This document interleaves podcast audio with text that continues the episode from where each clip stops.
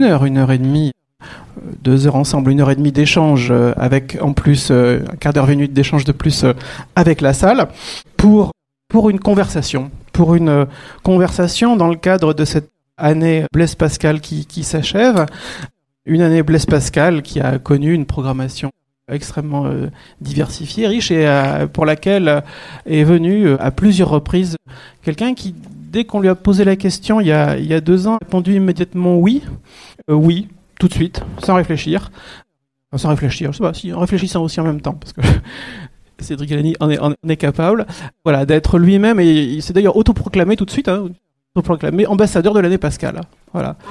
Pas, pas parrain, mais ambassadeur. Et c'est vrai que reviendra effectivement sur cette, sur cette notion d'avoir accompagné et d'avoir porté effectivement la programmation organisée pour l'année Pascal sur cette année 2023. Donc, Cédric Villani, on vous connaît bien, vous êtes chercheur, scientifique, professeur à l'Université Claude Bernard, membre de l'Institut de France, membre de l'Académie des, sciences, médaille Fields en, en 2010. Vous êtes extrêmement engagé. Et cette année, vous avez choisi, décidé de vous engager je dirais presque à nos côtés sur cette année Blaise Pascal. Alors est-ce qu'on pourrait revenir un petit peu sur cette année où je vais rappeler tout de même, vous êtes venu à plusieurs reprises, d'abord, et certains s'en souviennent, avec l'aide et, accompagné notamment, c'est une première grande manifestation qui ont lancé l'année, avec l'aide et l'accompagnement de l'association des, anciens du, lycée Blaise Pascal. Je vois d'ailleurs son, président quelque part, Patrick Pochet, qui nous a accompagnés ce soir-là. Beaucoup de monde, effectivement, pour une première thématique qui était, euh, dans le titre, et je vais le rappeler, c'était Papa, je veux faire des maths.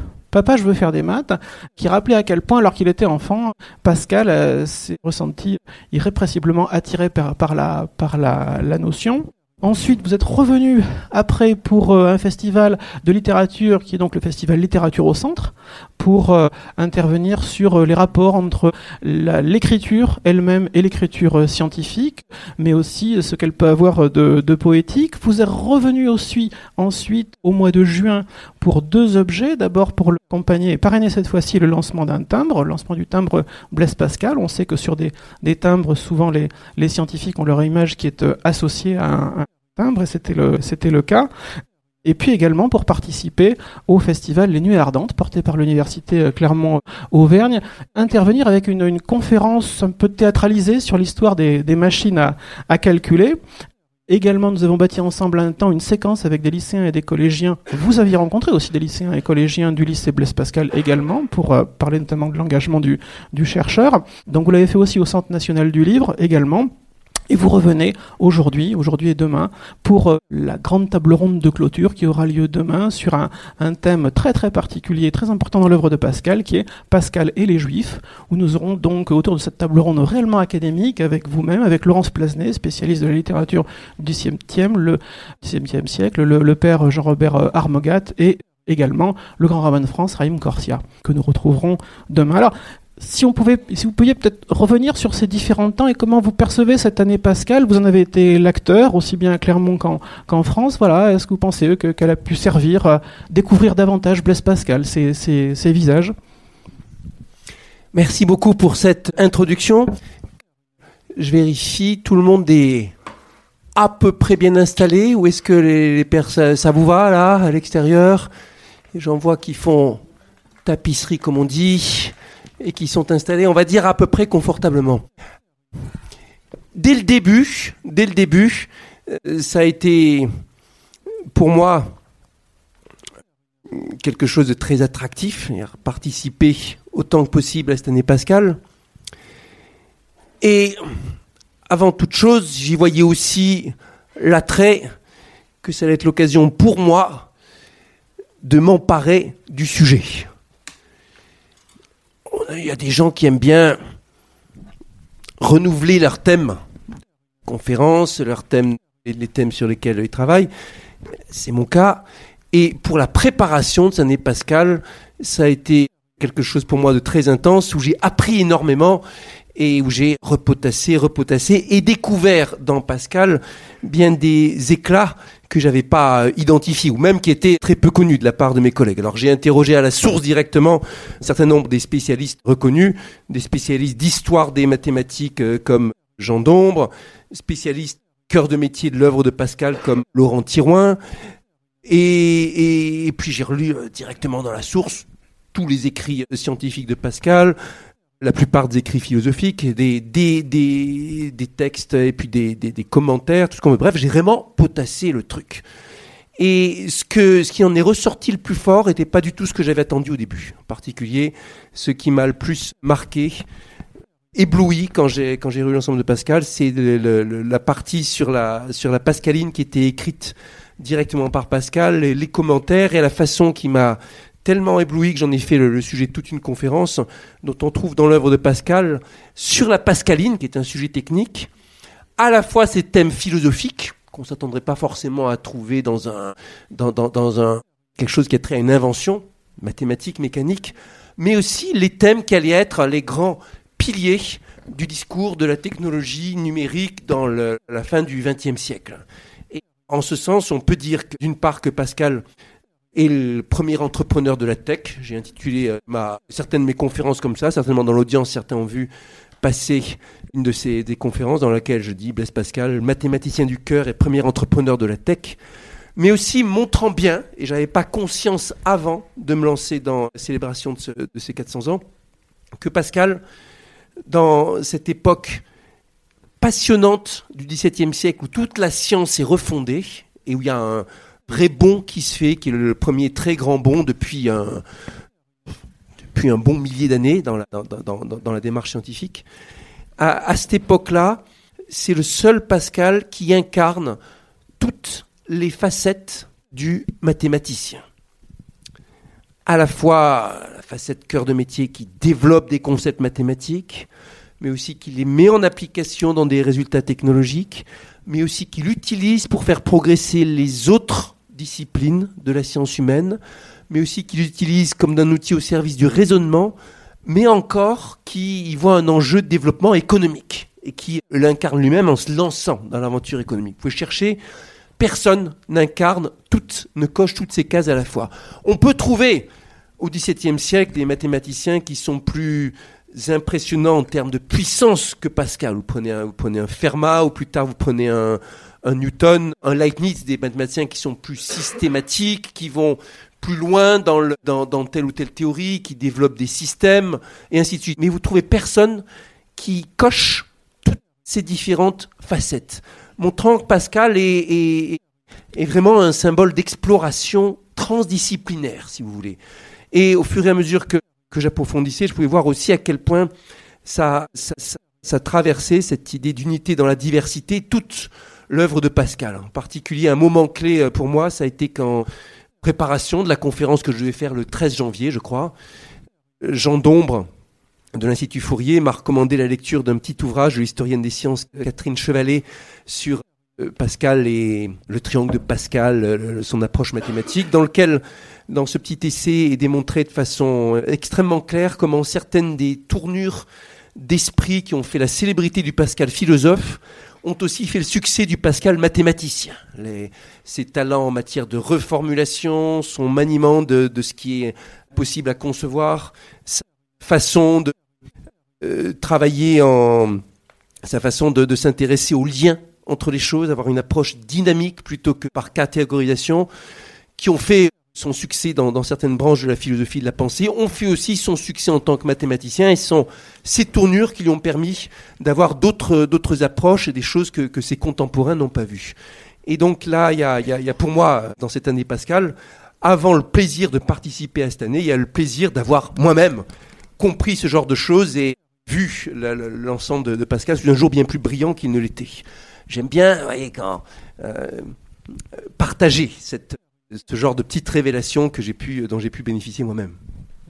Et faire de vraies découvertes que euh, Pascal invente en plus des techniques. Lorsqu'on parle effectivement de la pascaline, il invente presque la publicité, le marketing, au moment où il invente la, machine et où il s'adresse aux, aux acheteurs potentiels aussi. Euh. Pascal, un grand temps. D'abord, Pascal est excellent observateur du monde, est un excellent psychologue. Il a bien compris les ressorts inconscients qui mènent les, les, uns les autres. Il s'intéresse à suggestion à ce qu'on appellerait aujourd'hui le nudge. Il s'intéresse à tout ce qui vient avec la façon dont, les images, les incarnations, les messages subliminaux influencent les comportements. Il a, il a, il a bien tout ça en tête. Et dans son, dans, dans la façon dont il va se lancer dans l'aventure commerciale de la Pascaline, il y met tous les ressorts. Il emploie les bonnes ficelles politiques pour décrocher les protections qu'il lui faut. Il intrigue pour avoir l'équivalent d'un brevet qui lui permet d'avoir un monopole sur les calculatrices en France.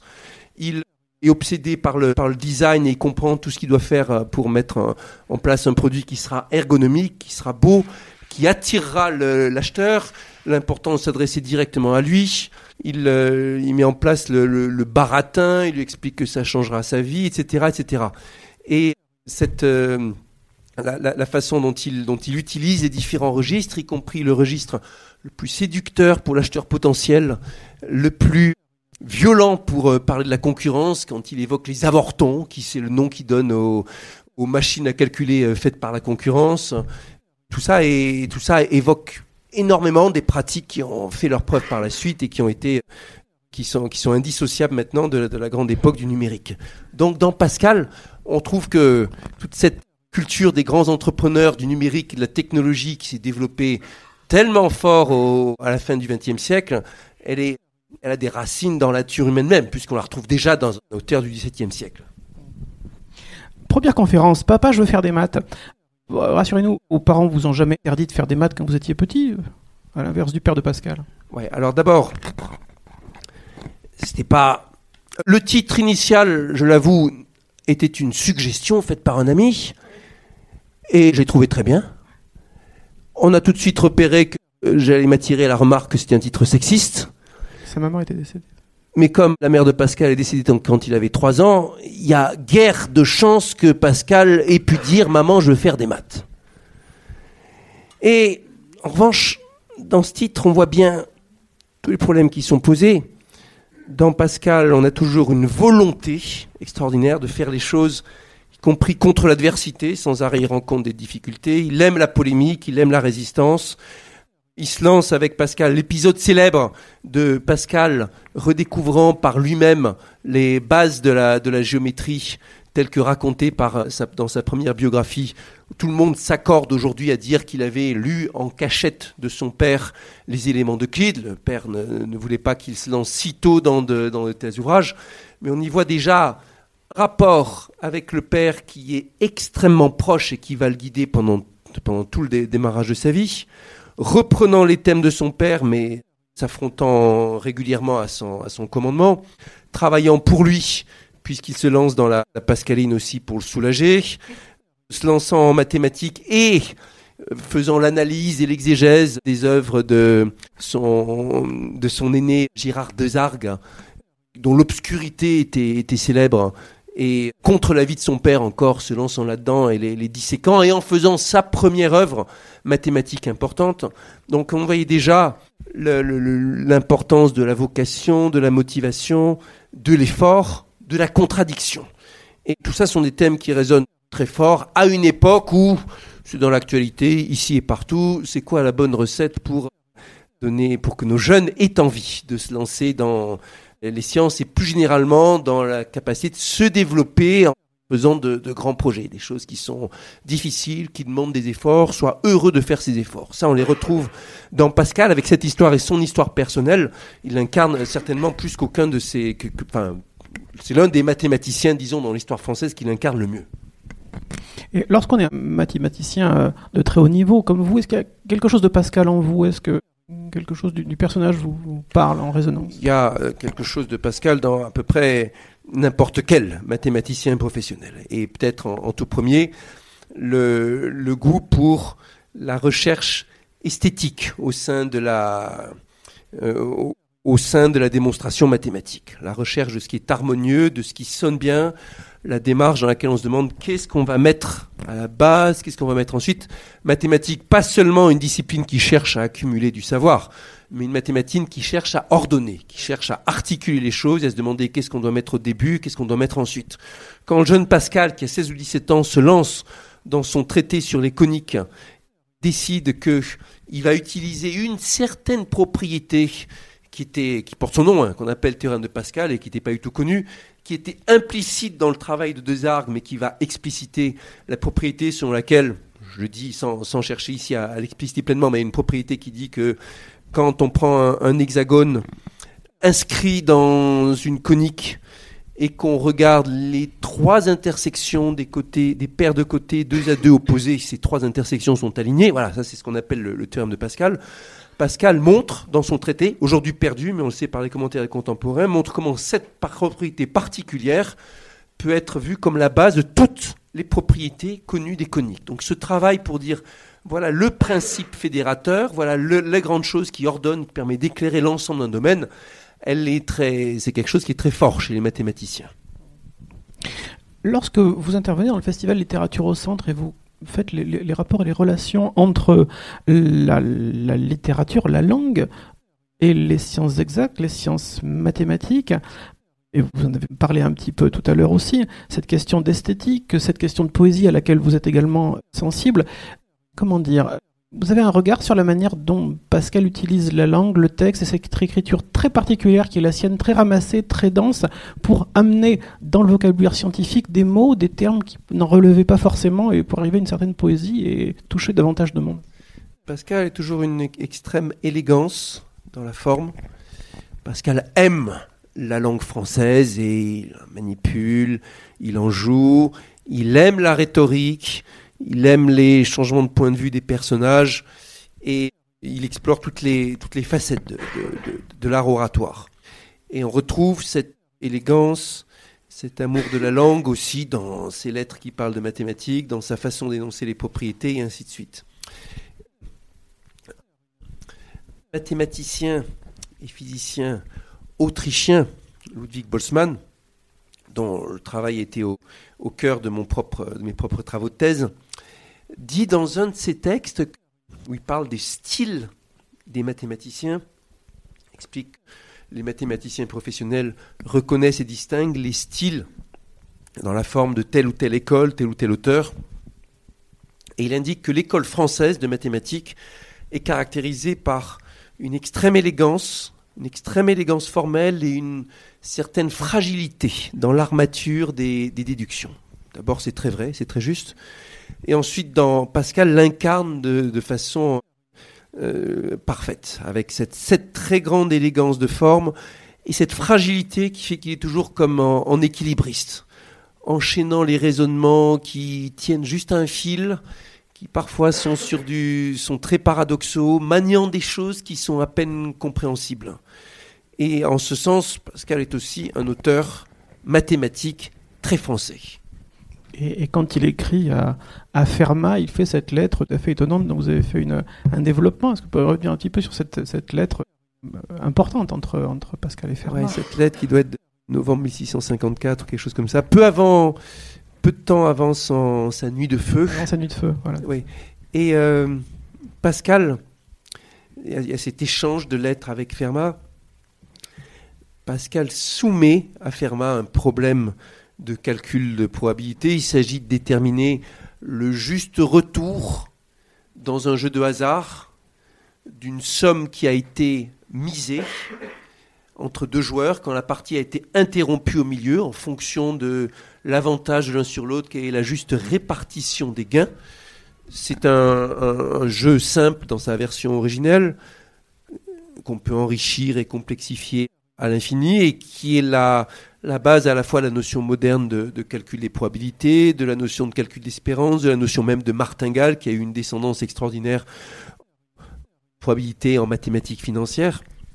Et, la lettre en elle-même est un bijou non seulement de raisonnement, mais aussi de langue, avec aussi son, son côté euh, joyeux, vagabond, passant au latin de temps en temps, on ne sait pas trop pourquoi, mais en avant, passant, euh, mêlant les, plaisanteries avec les anecdotes, avec les, les, raisonnements.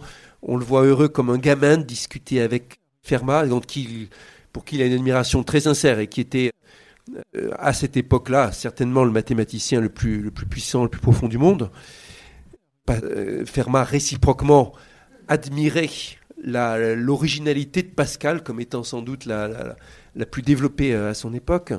Et dans cette, cette relation qui est entre les deux, on voit aussi, on voit aussi dans cette lettre une une relation directe qui s'établit entre les deux, avec de l'empathie, avec une, quelque chose qui se fait au niveau du cœur, très solide.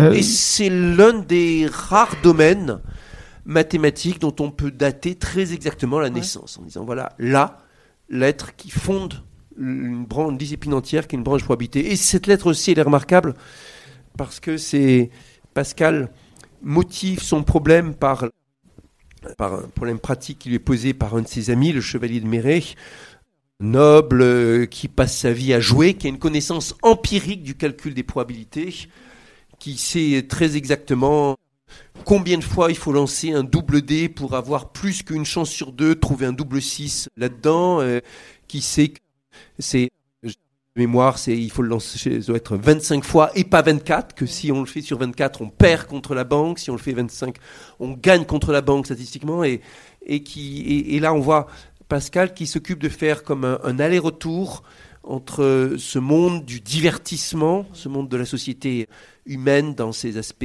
mondains et, frivoles, éventuellement faussement frivoles, et le monde de, la géométrie, le monde des concepts, et, qui, et qui s'amuse, qui prend plaisir à avoir ce, ce rôle de passeur. Dans toute son œuvre, il aime bien, d'une part, raconter comment le monde est incompréhensible et fragmenté en individus différents, perceptions différentes, catégories différentes de la connaissance, comment la connaissance universelle est impossible, prenant le contre-pied de Descartes là-dessus, et pourtant aimant bien faire communiquer ces différentes chambres, ces différentes cloisons dans lesquelles il a séparé le, savoir et, l'univers.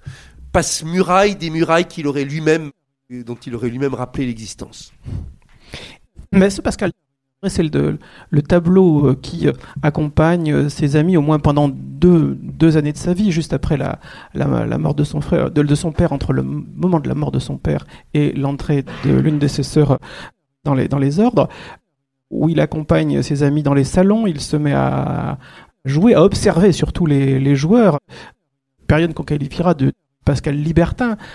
Il découvre effectivement le, les jeux, les jeux l'amenant ensuite à la, l'imagination et l'analyse la, et la, théorie menant vers, la, vers les probabilités. Vous venez de le décrire. Mais ensuite, le, mathématicien, le scientifique, le chercheur en, en, sciences exactes va utiliser ce moyen, cette espèce de subterfuge, cette tactique en fait, utilisant la, part ou la part faible, je dirais, du, joueur pour ensuite faire ce qu'il veut faire, c'est-à-dire amener les libertins vers le christianisme, vers Dieu et vers la foi. Qu'est-ce que ça vous inspire, ça un, un, scientifique qui utilise, euh, allez, cette tactique pour faire ça? Est-ce que c'est bien, voilà, est-ce que c'est bien honnête? Pascal, s'il fallait garder un, juste un mot pour Pascal, c'est le mot paradoxe. Pascal aime les paradoxes. Pascal se nourrit des paradoxes. Pascal aime bien voir dans les paradoxes une source de savoir. On a l'impression, quel que soit le domaine, il cherche à trouver le bon paradoxe qui l'aide à, le, à l'appréhender. Pascal a en tête que les humains sont, sont, paradoxaux. Pascal aime bien les tournures de raisonnement paradoxal. Pascal dit des choses comme les gens sont si nécessairement fous que ce serait être encore plus fou que de vouloir ne pas être fou, etc. Et Pascal, on a ici un, de ces grands paradoxes. Pascal aime bien faire la, la, séparation des différents ordres, des différents champs de la, des différents champs euh, du sensible. Il parle de ce qui relève de nos, de nos émotions et de, nos, de, de notre volonté, ce qui relève de, de, nos concepts, ce qui relève du divin.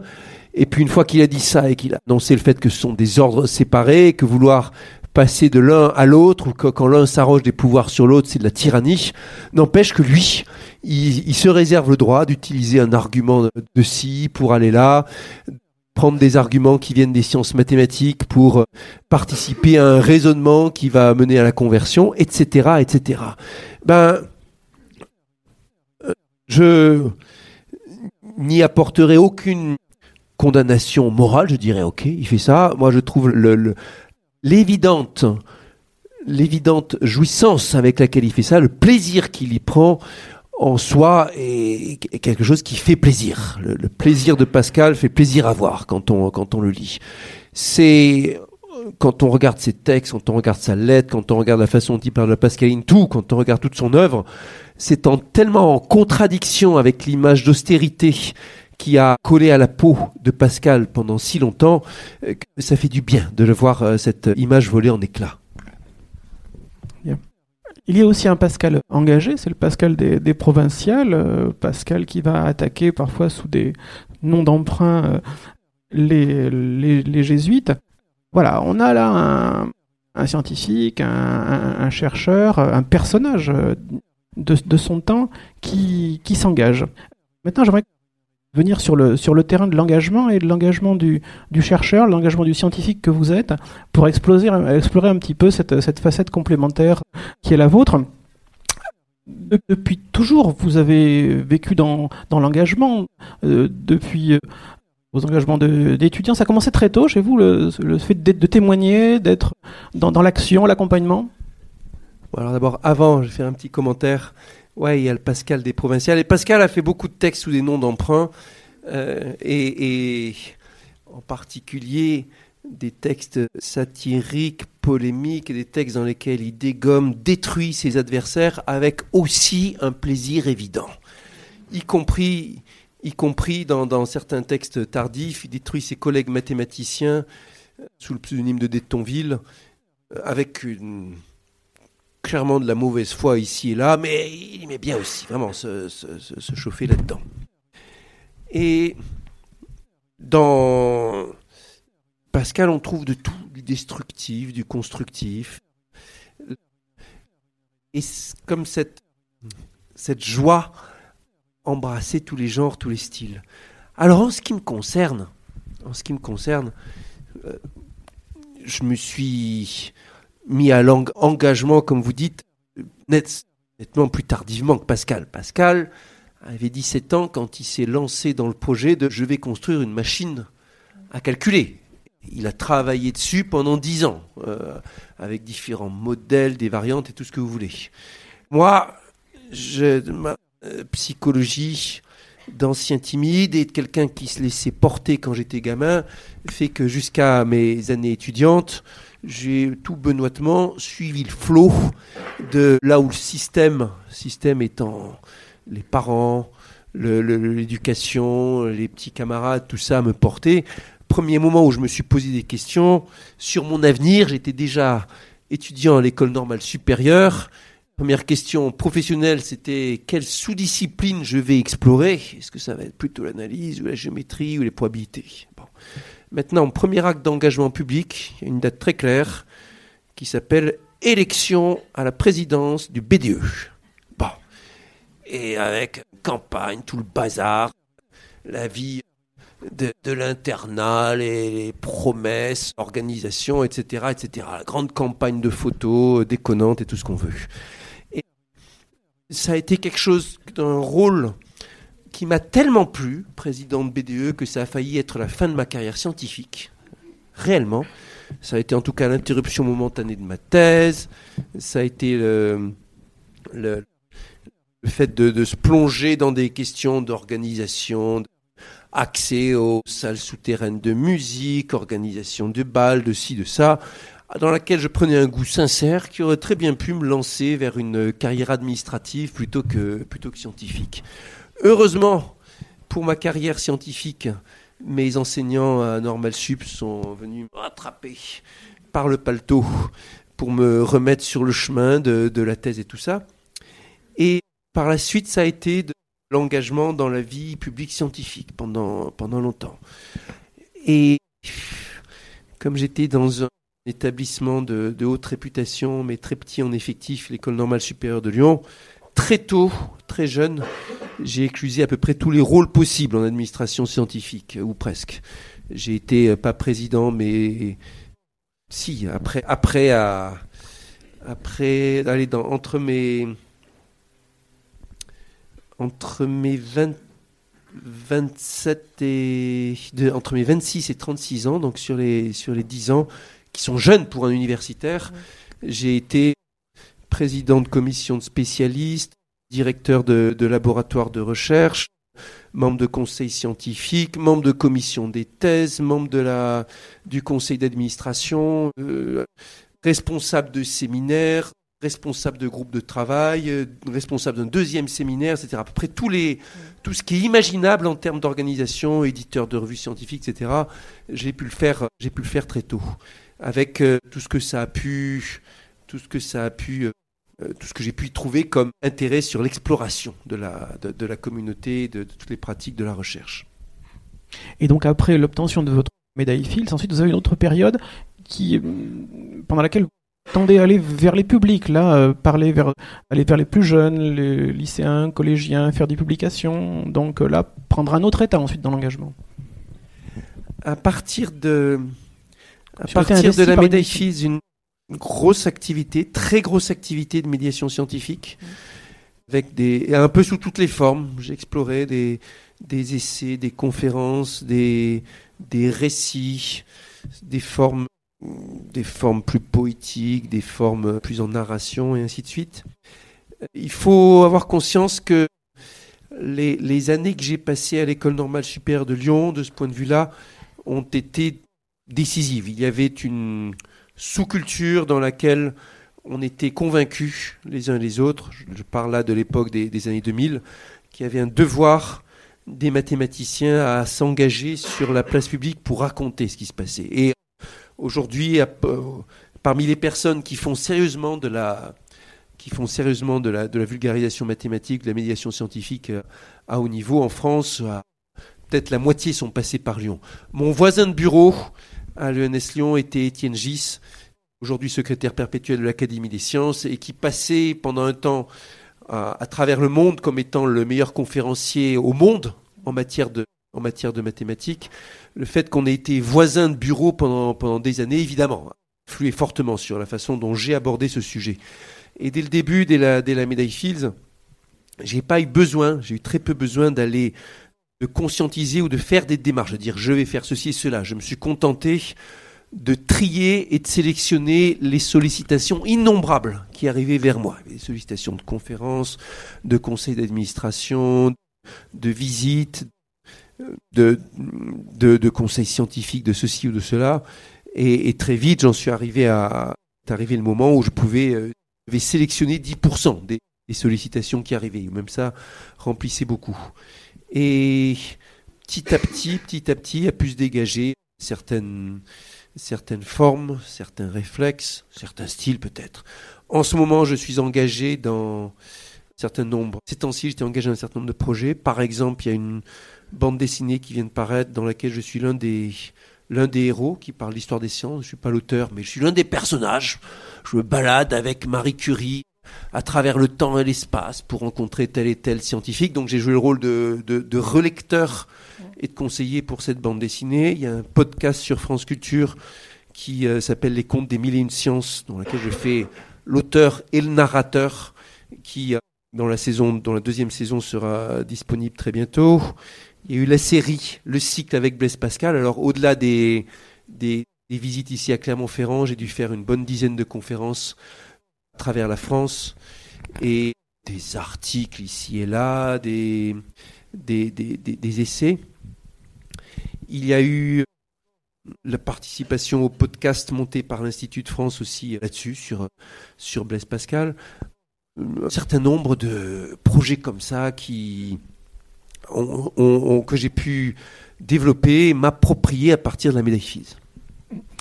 Et donc la continuation naturelle, ça a été d'aller de tendre vers le, la participation au, débat public et puis vers ensuite l'engagement politique, une séquence politique avec un mandat de, de député, donc devenir législateur, s'impliquer au point d'être président de l'Office parlementaire d'évaluation des choix scientifiques et technologiques. Donc voilà, on est au cœur de la machine qui crée de la norme.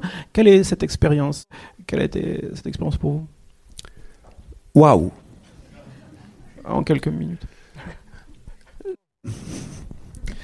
C'est un chamboulement énorme. C'était pas le début de ma carrière politique puisque je militais dès 2010 dans les laboratoires d'idées fédéralistes euh, et que j'étais avant d'être en politique nationale, j'ai été membre du conseil scientifique de la Commission européenne et je suis encore aujourd'hui euh, membre du comité stratégique du Forum européen de Albach, qui est le grand rendez-vous annuel de la construction politique européenne, qui se tient sans discontinuer dans le Tyrol autrichien depuis 1945. Donc pas le seul, pas le premier engagement politique et pas le dernier, mais législateur, vous le sentez passer. C'est extrêmement formateur parce que vous devez aborder tous les sujets. C'est euh, extrêmement exigeant parce que vous prenez la vague médiatique de façon euh, extrêmement forte. Vous devez apprendre à gérer. Est-ce que c'est les caméras, les pièges, l'organisation, les questions militantes, les questions de, de stratégie de groupe.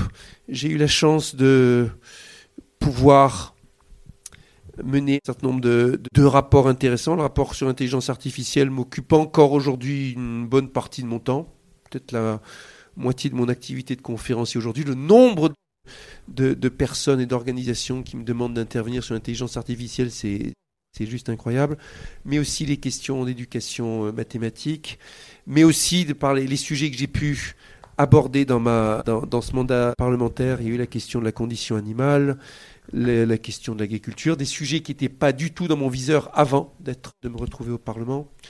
Il y a eu les sujets de droits humains. Je suis aujourd'hui en France l'un des, l'un des principaux relais politiques de, Julian Assange. J'ai rendu visite récemment en prison. J'ai fait récemment, j'ai publié le compte rendu. Je crois pouvoir dire le plus complet qui a été fait de ce qu'est sa, sa vie et son état d'esprit depuis qu'il est dans la, prison haute sécurité de Bellemarche. J'ai pris fait et cause pour le, les peuples de la, les peuples premiers à travers la, la, la Sierra colombienne, le peuple Kogi. Donc il y a un certain nombre de sujets qui n'étaient pas du tout dans ma, dans ma, feuille de route avant d'entrer dans le Parlement et qui sont venus euh, enrichir le périmètre des sujets auxquels j'étais sensible. Le Parlement, c'est aussi le moment où on, un moment très particulier par rapport à la contradiction. Ça, ça nous mène à Blaise Pascal, ça nous ramène à Blaise Pascal aussi. Pour moi, qui était d'abord plutôt consensuel de nature. Je n'étais pas du tout comme Pascal passionné par la polémique au départ, et, plutôt quelqu'un qui recherche les, consensus et les accords.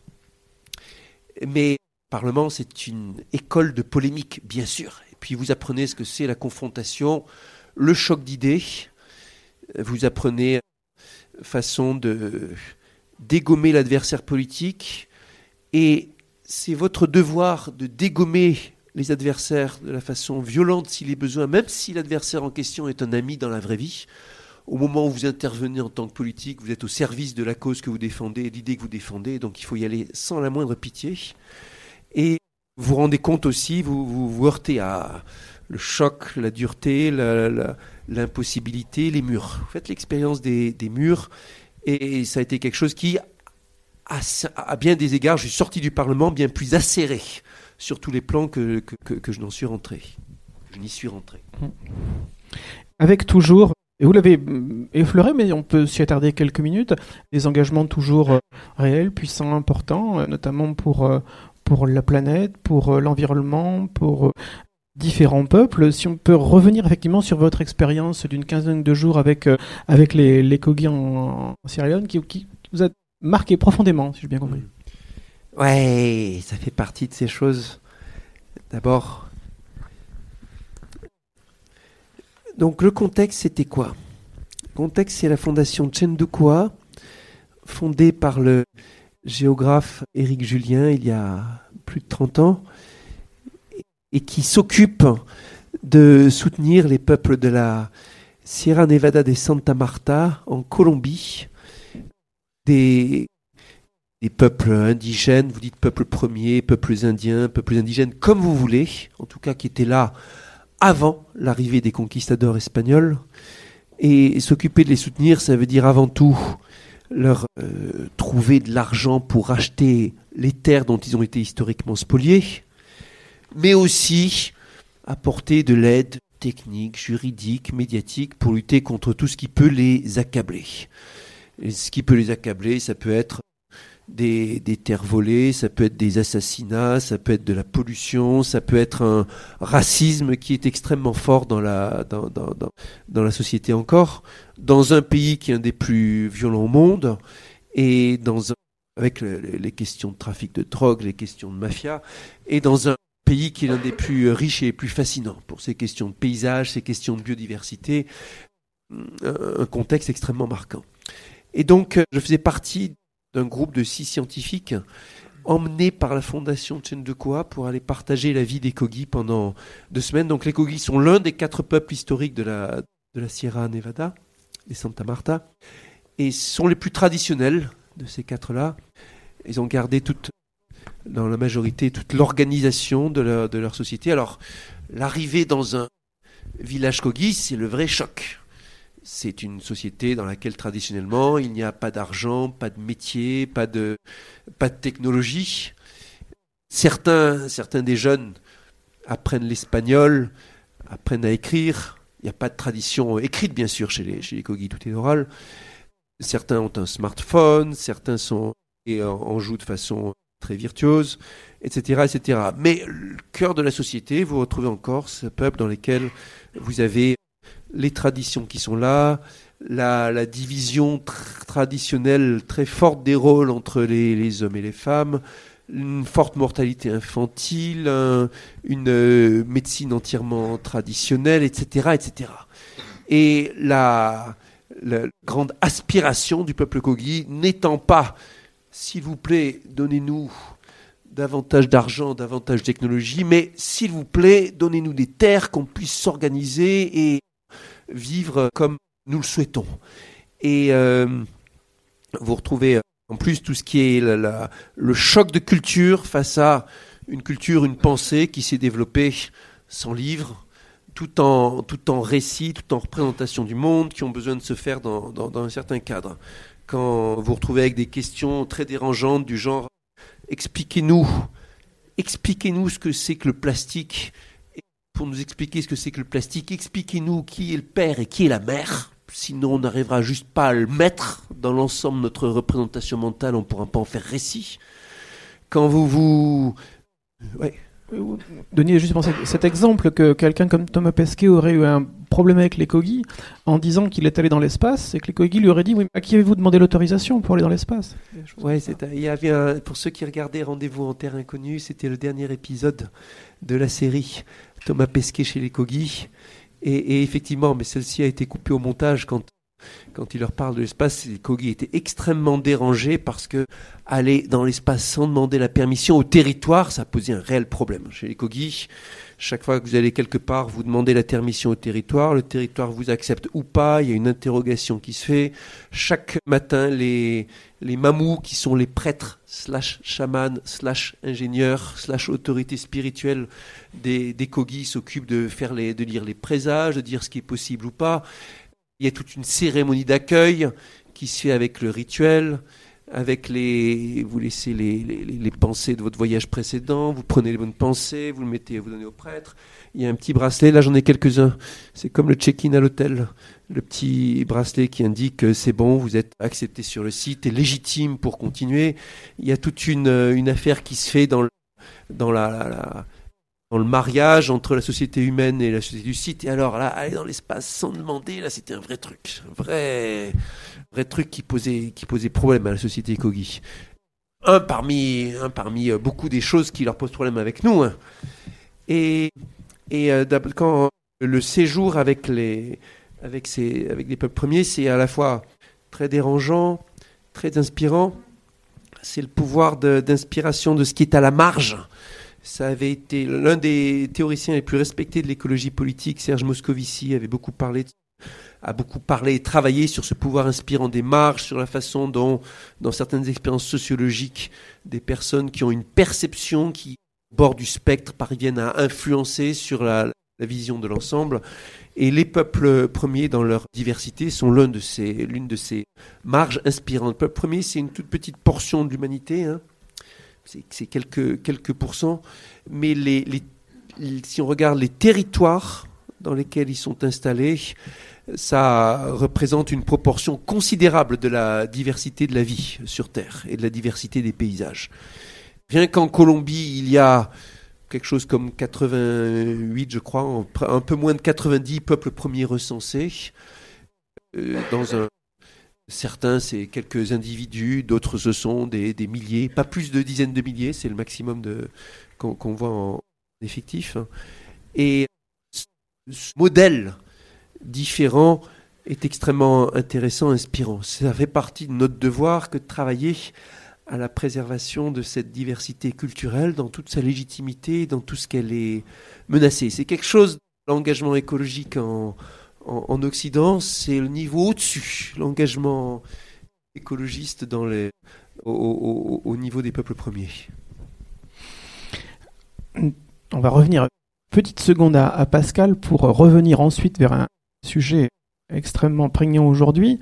Lorsqu'au printemps dernier, un, grand quotidien national demande à un spécialiste de faire un texte et une tribune sur ChatGPT, on va chercher une spécialiste de Blaise Pascal du 17e, on va chercher Laurence Plasnet pour euh, partir de la, de la pascaline et de son apport et de la manière dont Pascal euh, pose les avantages d'une machine à calculer qui va euh, considérablement alléger le travail de la personne qui va s'en, qui va s'en servir et elle développera ensuite en relativisant les, les risques, notamment de son utilisation de ChatGPT auprès de, de l'université. Vous avez été vous-même animateur d'une mission parlementaire sur l'intelligence artificielle.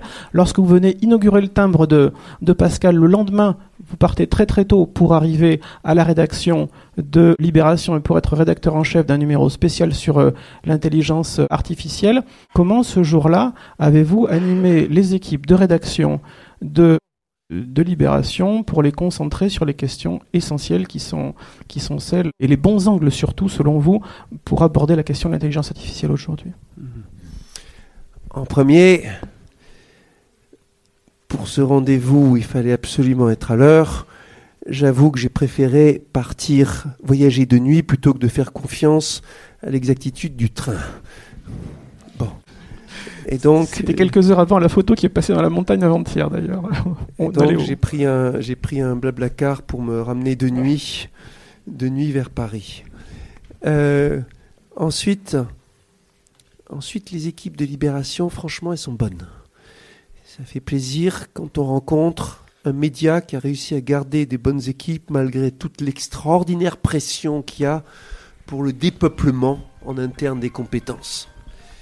Et donc on avait, j'avais eu une première rencontre exhaustive avec la, avec la, rédaction de, Libération, je sais plus, genre trois semaines auparavant, pour préparer le terrain, au cours de laquelle la rédaction, euh, c'était un, tour, et, tous les différents journalistes avaient dit voilà le thème auquel j'ai, sur lequel je travaille, je prépare tel sujet, tel angle, etc., etc.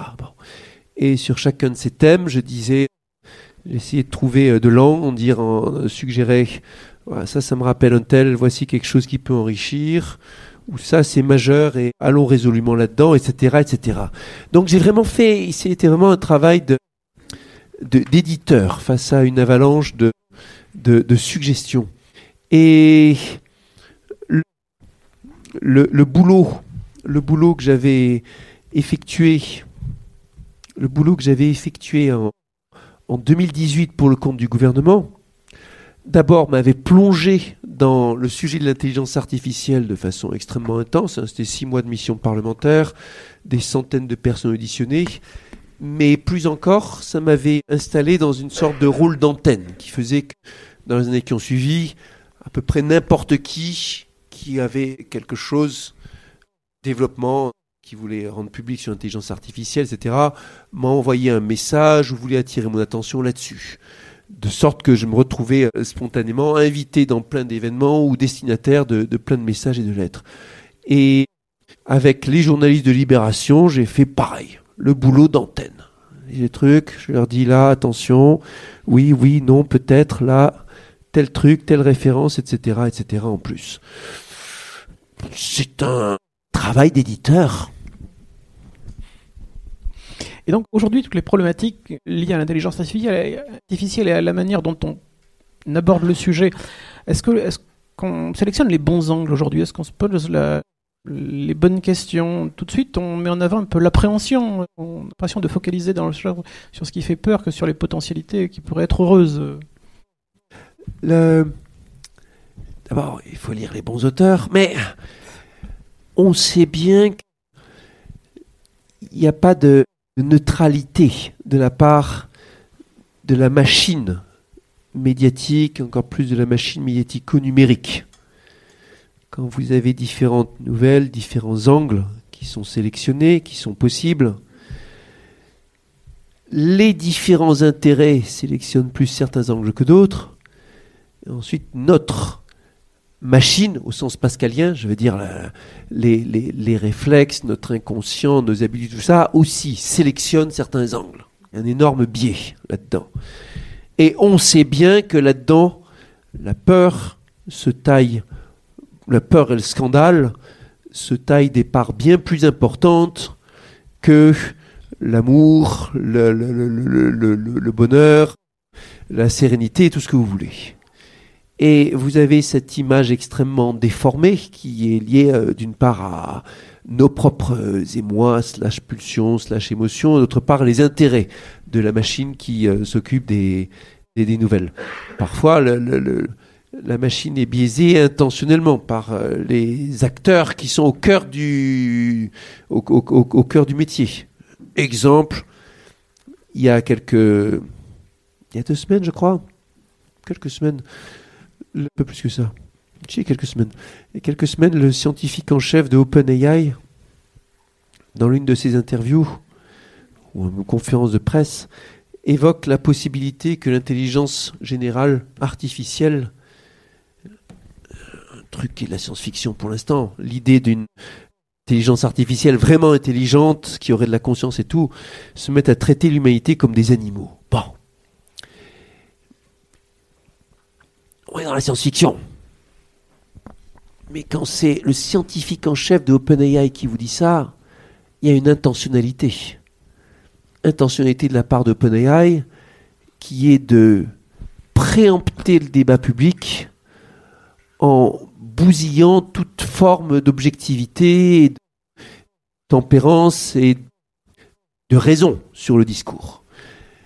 Quand un Elon Musk vous parle du danger mortel que représente l'intelligence artificielle pour l'humanité, c'est une façon cynique et violente de préempter l'espace public, sachant très bien que cette déclaration choc va se frayer un chemin parmi toutes les déclarations raisonnables et va être reprise, commentée, participer à sa visibilité, à son modèle économique. Et donc, à la fin, c'est normal que ces questions de prévention de catastrophes, on se les pose presque systématiquement.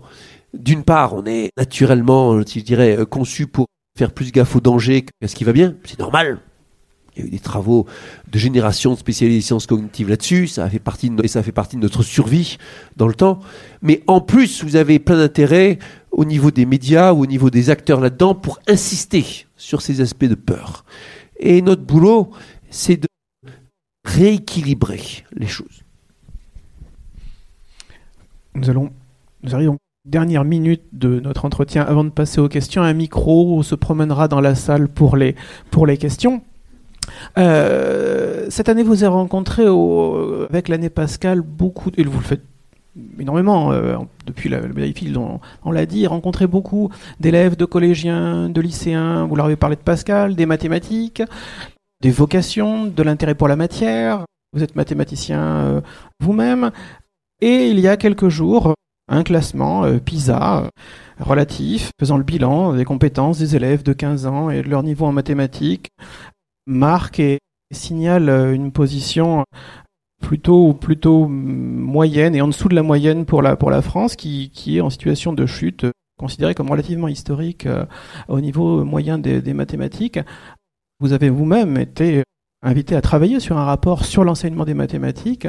Donc quel est votre regard sur euh, cette actualité et cette, cette information datant de, de quelques jours? Premièrement sur le résultat. D'abord, oui, j'ai été très identifié. Non seulement il y a le rapport, euh, le rapport que, j'ai rendu au ministre de l'Éducation nationale en 2018 sur l'enseignement mathématique avec l'inspecteur général Charles Torossian, mais aussi le fait que j'étais très marqué sur cette discipline. D'ailleurs, j'ai reçu 15 euh, ou 16 sollicitations médiatiques le jour.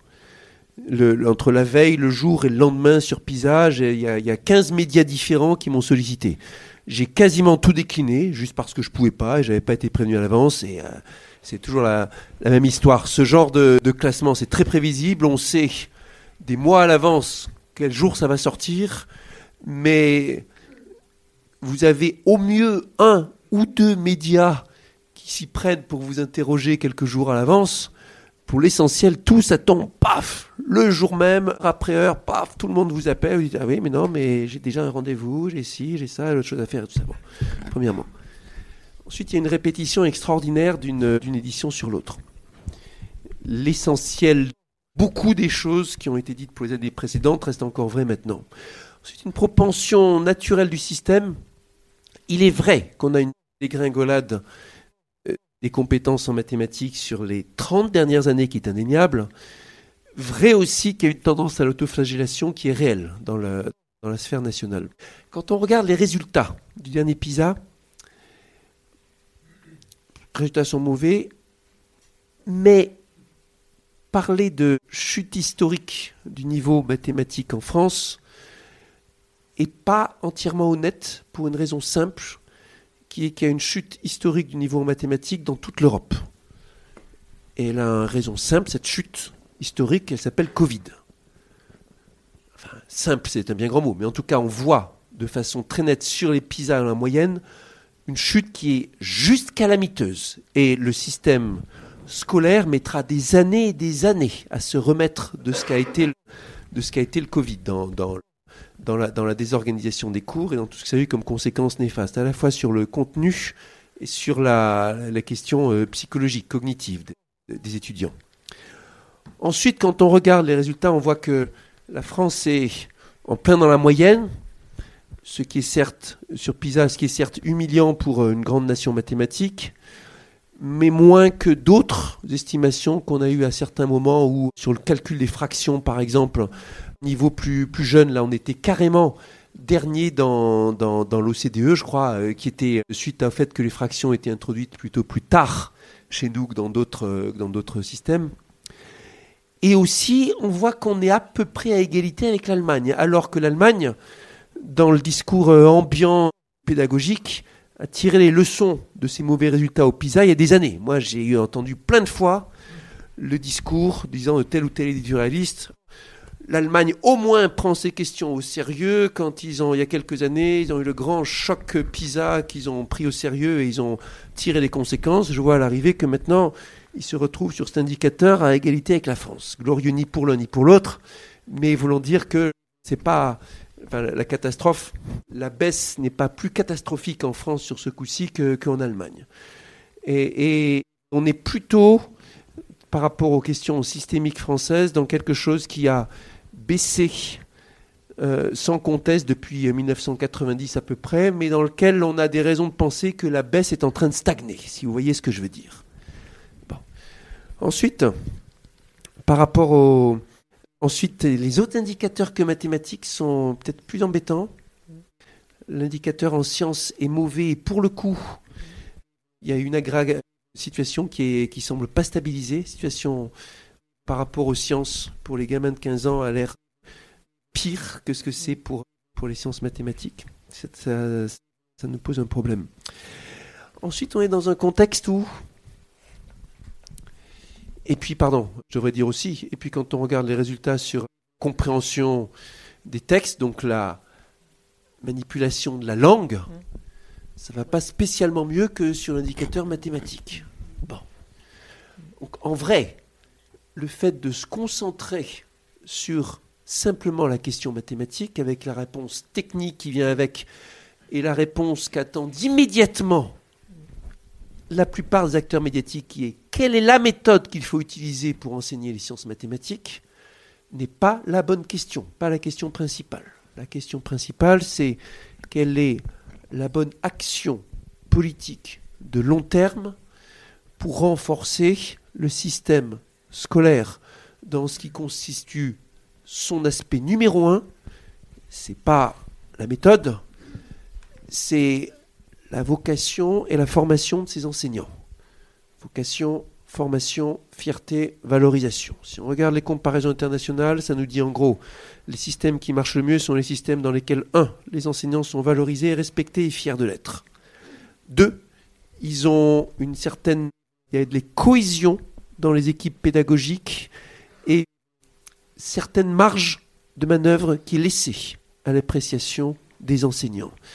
Et trois, un socle de, de, de, de savoir fondamentaux très bien acquis sur lesquels les choses plus subtiles peuvent être, sur lesquelles les choses plus subtiles peuvent être bâties. Et on est là sur des choses qui relèvent bien plus de la politique humaine dans le long terme. C'est du recrutement, c'est du travail d'évaluation, c'est de la gestion de carrière, c'est de la, ce sont des grilles de salaire. Euh, ces, choses-là jouent un rôle bien plus grand que le choix particulier de la méthode. Par exemple, le fait que pendant des années on a reculé l'âge de recrutement des enseignants en tant que tel au profit de carrières de formation plus longues a eu des effets calamiteux en pratique sur le terrain pour la formation scientifique, pour l'aisance scientifique du segment qui est le plus important, en l'occurrence de loin, qui est le segment de l'école primaire. Le plus prescripteur, le plus décisif pour l'enseignement scientifique, parce que ça conditionne tout le reste.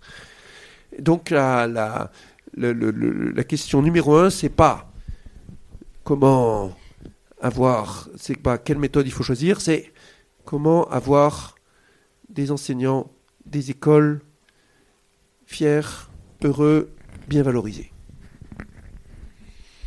Merci. Ça fait, fait Et première... ça nous ramène à Blaise Pascal, oui, oui, qui avait bien compris que dans toutes les affaires humaines, l'importance majeure de tout ce qui est émotif. Le, le, de l'émotion pour la réelle compréhension, l'émotion pour la conviction, tout ce que vous voulez. C'est une affaire d'émotion, tout ça. Très bien. On se lance dans la l'échange avec Merci, la salle. Ouais, Merci avant, en Donc maintenant, parole à la salle pour les, pour les questions. Bonjour Monsieur Villani. Du coup, j'ai une, question. Vous avez un, comment dire, un statut spécifique dans le monde politique qui a été que vous avez été scientifique, vous êtes scientifique, vous êtes devenu politicien. Et de loin, on a l'impression qu'il y a une manque de culture scientifique chez les politiciens. Que ça soit au niveau écologique hein, ou au niveau démocratique, on sait qu'il y a des études par des mathématiciens qui ont été faites, qui, proposent des techniques de vote qui sont bien plus, euh, bien supérieures, euh, donc le jugement maj majoritaire ou des choses comme ça. Est-ce que vous avez pu remarquer était sensible, vécu effectivement ce, ce, manque de culture scientifique.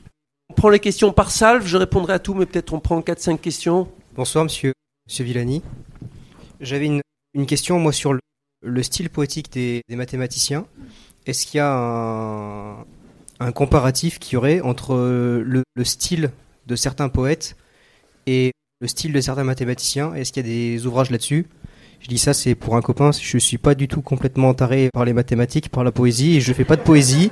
D'ailleurs, je fais pas de philosophie des mathématiques non plus. Voilà. Oui. Est-ce que Blaise Pascal s'est intéressé aux arts musicaux ou graphiques et à l'astronomie? C'est juste pour demander, est-ce qu'on découvre, on invente les mathématiques? C'est juste ça, très cool. Oui, j'ai une question. J'ai lu le bouquin de David Bessis. Euh, Mathematica. Qui... Voilà, ouais, génial et qui raconte en gros, il y, a un gros problème euh, qu'on dit dans, les mathématiques, c'est que les mathématiciens entre eux, ils se racontent jamais comment ils voient les mathématiques. Et je trouve que c'est vachement intéressant parce qu'en gros, d'après lui, ça déblo débloquerait, on va dire, les, le, blocage que tout le monde a par rapport aux maths. Ou quand on lit des maths, c'est chiant, quoi, en gros. Ouais. Allez. Euh, premier la question de, la culture scientifique chez les politiques. Les politiques n'ont pas une culture scientifique marquée, mais pourquoi l'aurait-il? La politique est tellement. D'abord, c'est un. C'est, j'allais dire un métier, mais c'est pas un métier, mais c'est un, un monde bien givré dans lequel vous passez votre temps à être interpellé, pris à partie, sans arrêt à essayer de régler les, urgences, les conflits, les interpellations et tout ce que vous voulez. Le, le, le, pire étant quand vous êtes en campagne, les campagnes sont de plus en plus envahissantes et les campagnes sont de plus en plus nombreuses avec tous les, tous les échelons imaginables. Et donc, ça n'incite pas, je veux dire, la culture scientifique n'est pas tellement un avantage comparatif là-dedans. Là, entre parenthèses, développement des, des programmes pour un politique et pas non plus quelque chose de très avantageux. En pratique, l'état du monde, l'état des gens est tel que c'est rarement sur des questions de fond et sur des questions de programme que se joue une élection politique. J'ai testé, je l'ai vu, des fois première loge en étant à l'intérieur, des fois en étant observateur proche. La plupart des élections, elles se gagnent sur des questions d'incarnation. Et, et c'est pas parce que vous êtes cultivé que vous allez pouvoir incarner la plupart du temps. Sauf dans certains cas, sauf dans certains cas où vous avez votre image, votre incarnation, votre stature est celle de quelqu'un qui s'inscrit dans une culture ou avec telle ou telle chose. Et donc, il est, c'est vrai qu'à la fin, cette question-là est pas, c'est pas si développé. Le monde politique globalement, de ce que j'ai vécu, et preneur de s'enrichir en culture scientifique et en, éléments et en recrutement et tout ça. J'ai vu, en tout cas, quand je suis arrivé au, Parlement, où j'étais regardé un peu comme une bête curieuse par euh, les autres politiques, mais avec incontestablement du respect. Et même pendant, pendant un certain temps, les, autres politiques n'osaient guère m'attaquer en disant euh, on toucher mes défis, tout ça. Après un certain temps, ils y allaient. Ils y allaient. Bon. Mais au début, au début, non. Et, euh, ils étaient nombreux, dire y compris parmi les opposants politiques, à dire c'est bien d'avoir des gens comme toi qui enrichissent les profils parlementaires, y compris des gens qui, sont, étaient sur des lignes politiques vraiment, vraiment différentes de la mienne. Euh, attention maintenant à pas faire un contresens, qui est facile. Pendant vous parlez par exemple de, scrutin majoritaire ou de questions. Il y a bien des, fois où on se dit la sphère politique n'agit pas malgré telle ou telle constatation scientifique. Visiblement, ils ne sont pas informés ou ils n'ont pas conscience. Pas tant une question d'information le problème qu'une question de, de volonté et de courage. Et là, Pascal avait complètement raison aussi. Et on le comprend. Mettez-vous à la place de politique. Si c'est sur une question, question qui a, qui a trait à l'écologie ou une question qui a trait au mode de scrutin, que vous voulez changer et bouleverser les choses, il va falloir affronter. Affronter qui?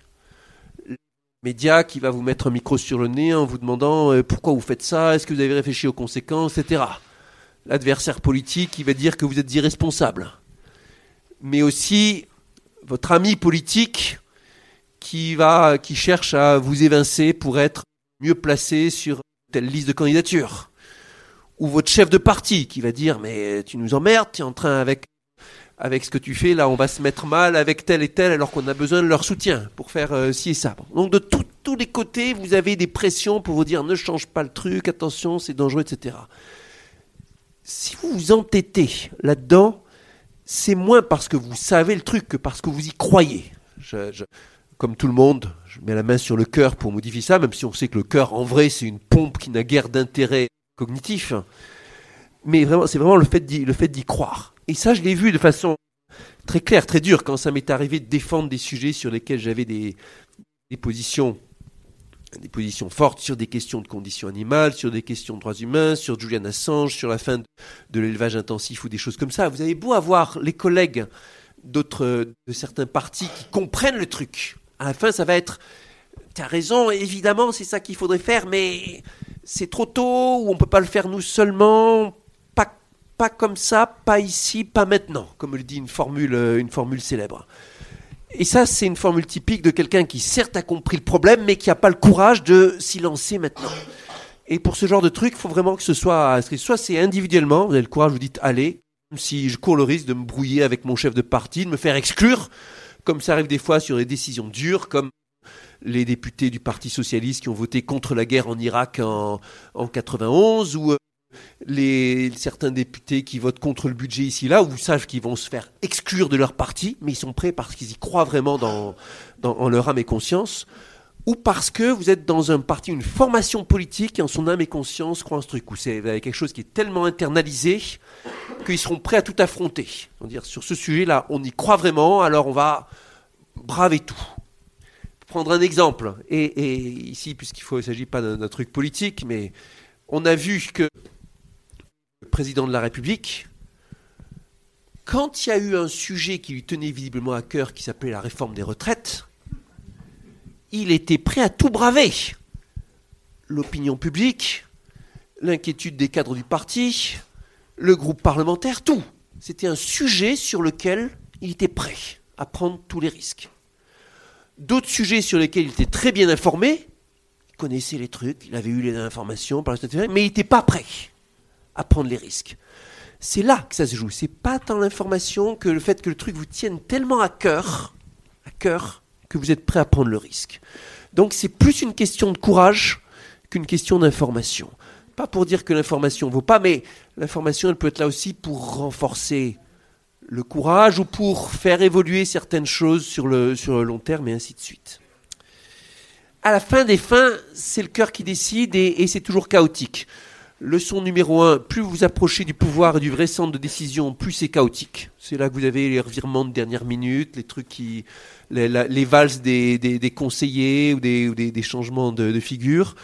Et règle numéro 2, à la fin, ça se décide toujours sur, euh, sur l'émotion. Vous pouvez avoir, euh, même si vous avez l'impression que c'est fait de façon polissée, rationnelle, en coulisses, vous aurez eu des fois la nuit précédant le vote, les échanges houleux, les menaces de grève de la faim, les, les, tout, tout, tout, tout est possible. Et il faut le respecter, ça. Mais il ne faut pas le, le, déplorer comme une fatalité, ça se, ça se respecte.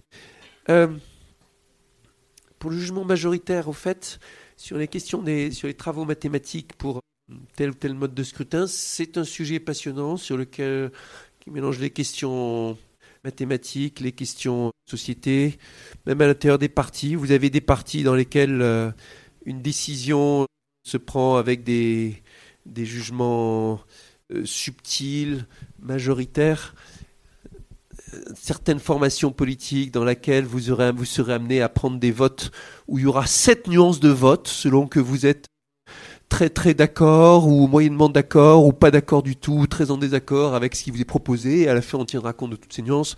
D'autres dans lesquelles les votes se font sans avec zéro nuance de vote et on vous demande juste de voter sur euh, on vous demande de, juste de, de voter oui quoi tout est, tout est possible et tout existe. Ça, ça, le mode de scrutin rencontre aussi la, la question de culture. J'ai bossé un moment, j'ai fait une mission parlementaire, une mini-mission, une mini mission, qui était un mélange de questions mathématiques et de questions politiques. C'était la, question des scrutins législatifs scrutin législatif dans lequel c'était pris avec des considérations de, questions de considération de philosophie politique, des simulations mathématiques qui avaient été faites, genre avec telle ou telle règle, et, des questions de principe aussi. Et où, c'était la, la question, c'était quelle dose de proportionnel, oui, non, comme ci, comme ça. À la fin des fins, je m'étais convaincu que proportionnel intégral était le seul modèle, le seul truc mathématique qui correspondait bien à ma, vision des choses poésie et mathématiques. Non, il n'y a pas de travail de comparaison, pas de travail, pas de travail de répercussion des styles de ci ou de ça. Beaucoup de citations sur l'analogie entre poésie et mathématiques. Beaucoup de les citations de Senghor, les citations de Kovalevskaya, les citations de, de, de, de tel ou tel autre. Mais pas de travail systématique qui a été fait. Certains poètes qui ont mis un peu du langage mathématique dans leur poésie, le plus célèbre étant sans doute Lautréamont, ou alors le travail des gens de. Comment s'appelle Loulipo. Rien de systématique, c'est comme ça. Pascal et les arts musicaux, graphiques et l'astronomie. Ben, pas tellement. Pascal était quelqu'un qui était beaucoup plus sensible à l'art des mots et des concepts qu'à ces arts plus concrets. Et sur l'astronomie, de façon très étonnante, Pascal prend une position à un moment en disant qu'il trouve bon qu'on n'approfondisse pas trop la question de la course précise des, des, planètes et du système keplérien et ainsi de suite. Pascal est souvent paradoxal. Euh, on était à une époque où, attention, c'était très compliqué l'astronomie. Jean Dombre m'a raconté que selon des recherches récentes, Pascal était fiché au Vatican comme étant subversif pour ses conceptions astronomiques, fiché comme étant probablement non seulement copernicien, ce qui était déjà assez grave, mais en plus képlérien, ce qui était un stade supérieur de la sédition. Mais Pascal n'en dit rien dans ses écrits, et même laisse entendre que c'est légitime de ne pas approfondir ça. Bon, c'est pas la première fois que Pascal prend une position euh, paradoxale, et c'était peut-être qu'il le pensait sincèrement, ou peut-être qu'il faisait de l'autocensure, c'est possible aussi. À la même époque, Descartes s'auto-censurait en décidant de repousser de plusieurs années la publication d'un de ses traités pour pas avoir de problème avec l'Église. Donc l'astronomie, c'est pas pas tellement ça. En tout cas, la course des planètes, c'est pas quelque chose qui, c'est pas quelque chose qui l'inspire. Alors que pourtant, ça joue un rôle important dans Galilée avant lui, dans Kepler avant bien sûr, et puis après, ça sera fondamental, ça sera la révolution avec Newton, avec Leibniz et ainsi de suite. Et ça sera l'un des, et depuis le début, l'astronomie, c'est un des thèmes majeurs qui a inspiré la, la, mathématique et qui l'a, et qui l'a développé. Donc là aussi, Pascal est, est paradoxal. En revanche, les, les, tout ce qui a trait à l'infini, au fait de prendre du recul avec le monde aux différentes échelles, ça, ça l'inspire beaucoup.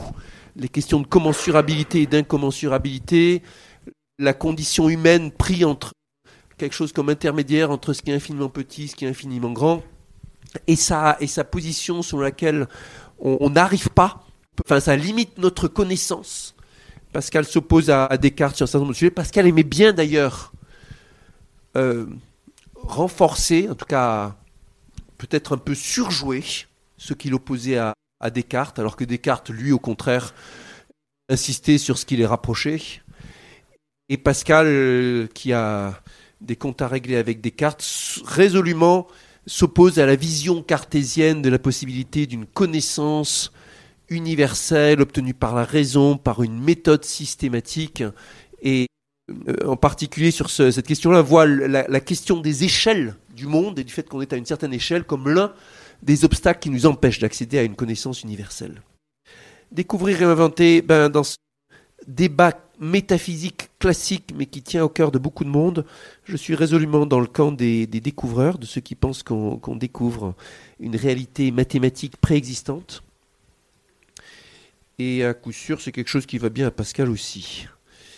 Pascal est un vrai défricheur, non seulement de domaines mathématiques, comme dans le cas des probabilités, mais aussi de concepts mathématiques ou de tournures de raisonnement mathématique, à une époque où tout était en gestation. Hein. Le XVIIe siècle est un siècle charnière pour la science en général.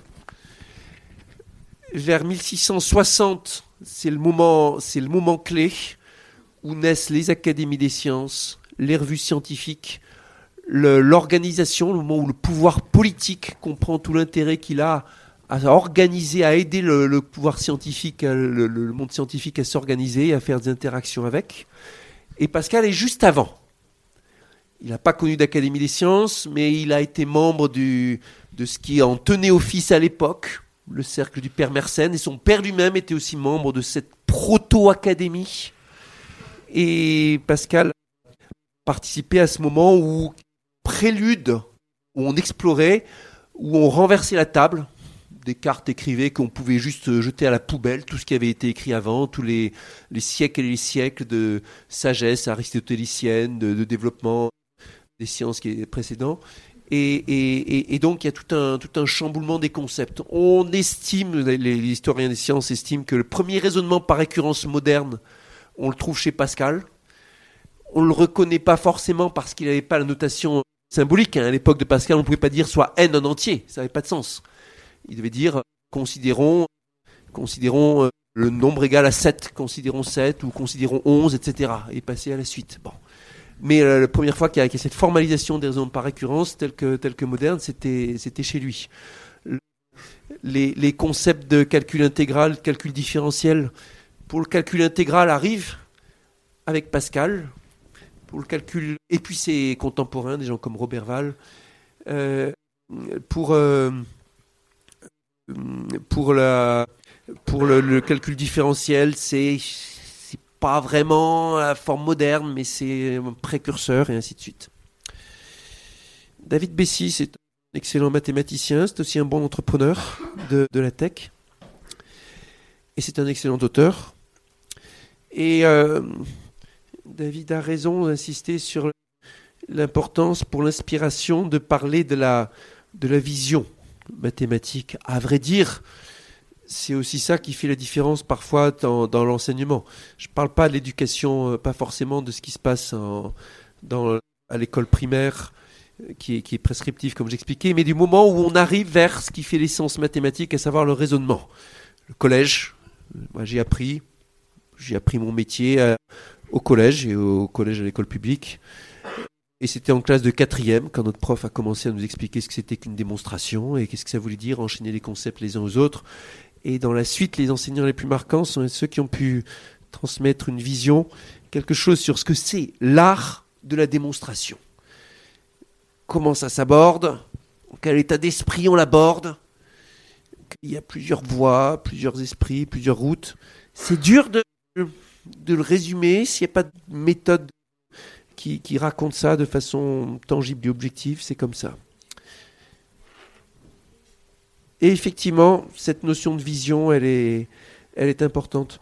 Alors, quand j'écrivais il y a, il y a, il y a 10 ans chez Grasset Théorème Vivant, qui était récit à la première personne de la découverte d'un théorème, dans lequel le héros était le théorème en gestation, avant sa naissance, c'est-à-dire avant sa publication, dans tout le travail, tout le processus qu'il fait passer en deux ans et quelques, du statut de vague limbe, où on ne sait même pas entre co-auteurs ce qu'on veut, ce qu'on veut chercher, jusqu'au moment où il est complètement organisé, structuré, avec les théorèmes, les démonstrations intermédiaires, les centaines de pages de, de calculs et des différentes sections, et les centaines d'erreurs qui accompagnent le processus.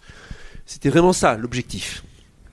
La vision de la discipline et de la construction. À tel point que j'avais mis un point d'honneur à ne surtout pas expliquer, à ne surtout pas vulgariser le théorème en question. Parce qu'il ne fallait surtout pas que le lecteur, la lectrice, perde de l'énergie à essayer de comprendre ce que dit le théorème lui-même. Mais concentre au contraire toute son énergie à comprendre ce que c'est l'état d'esprit dans la création d'un théorème mathématique. Merci. découverte. Encore une voilà. Une- Encore une ou deux questions. Allez, une dernière salle. Voilà. Une derrière vous, une personne derrière. Mademoiselle. Bonsoir. Du coup, ma question, je vous ai vu avec, il me semble, c'est Thomas Braille, l'activiste. J'aimerais savoir, en fait, c'est quoi l'avenir de, l'écologie politiquement Au-delà de cet activisme un peu de démonstration? Alors, ça, ça va pas être une, une question, c'est une supplique pour Monsieur Villani. Clermont-Ferrand et la France euh, n'a pas l'air d'avoir réellement compris que Pascal est dans les dix génies probablement de l'humanité, parce que comme vous le faites remarquer, il est du, début du XVIIe siècle. Alors on le compare ensuite à Newton et ainsi de suite, mais c'est l'un des premiers. Et malheureusement, l'anniversaire de la centième année est passé quasiment complètement inaperçu à New York. Le Times n'en a pas parlé, la BBC n'en a pas parlé, le Spiegel n'en a pas parlé. On a fait quelques publications à Clermont.